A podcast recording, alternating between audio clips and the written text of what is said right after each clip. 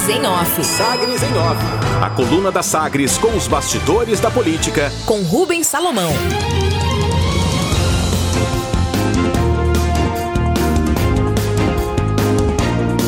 Renovação. Senadores temem por reeleição e enxergam disputas acirradas em 2022. O processo de alteração de quadros no Senado Federal, iniciado em 2018, quando a casa teve a maior renovação da sua história, deve ter continuidade e se consolidar no próximo ano, quando um terço das cadeiras vai estar em disputa.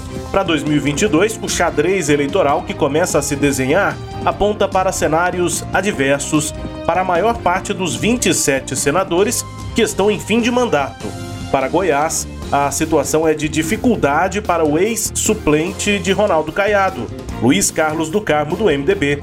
O ex-deputado estadual assumiu a titularidade do mandato a partir de 2019, com a posse de Caiado no governo de Goiás, mas não tem conseguido espaço para sequer ocupar uma vaga na chapa majoritária para a disputa da reeleição.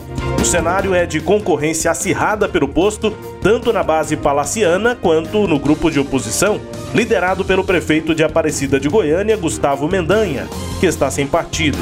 Também aparecem em situação de risco para a reeleição nomes como Davi Alcolumbre, Romário, Simone Tebet, Cátia Abreu, Antônio Anastasia, Fernando Collor e até Omar Aziz, presidente da CPI da Covid.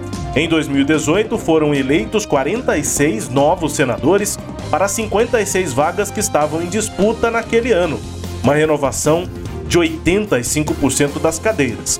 De cada quatro senadores que tentaram a reeleição, apenas um conseguiu renovar o mandato. Alguns, inclusive, nem vão tentar. Cinco dos senadores em fim de mandato já anunciaram que não vão disputar a reeleição mas a lista tende a aumentar até o início da campanha do ano que vem.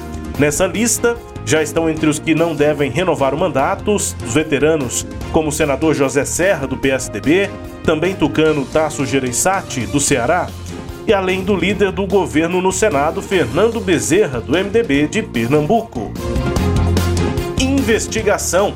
A área técnica do Tribunal de Contas da União, TCU, acolheu uma representação feita por parlamentares que denunciam indícios de fraudes em licitações das Forças Armadas para beneficiar empresas ligadas a militares e ex-militares do Exército e da Marinha.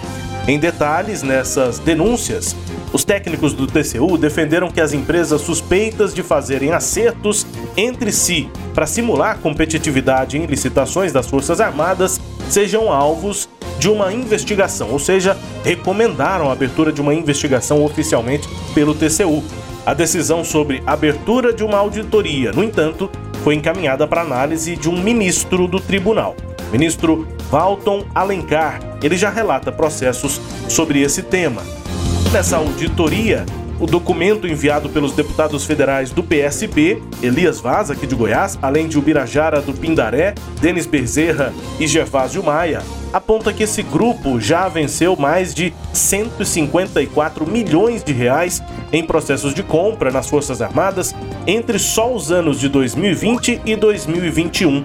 Na representação feita à corte, os deputados afirmam que cada grupo empresarial é ligado a um militar ou ex-militar e que as companhias têm como sede o Mercado Municipal de Benfica, no Rio de Janeiro. Também foi no Rio que todos os pregões com indícios de fraude foram realizados. Cooperativismo. O líder cooperativista Pedro Barbosa foi empossado nesta última sexta-feira pelo sistema OCB Goiás como coordenador do Núcleo Regional Cooperativo Noroeste, que abrange municípios da região, Rubiataba, Goianésia, Séries, Itapuranga, Itoraí, Uruana, Itapaci, Jaraguá e Barro Alto.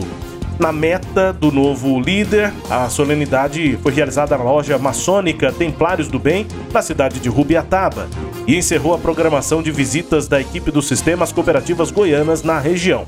Pedro Barbosa aponta que agora vai trabalhar para integrar as cooperativas do núcleo noroeste do sistema OCB Goiás. Destaques de hoje da coluna Sagres em Off, que também é podcast. Está no Deezer, no Spotify, no SoundCloud e nos tocadores do Google e da Apple. Com todo o conteúdo, de segunda a segunda, no sagresonline.com.br.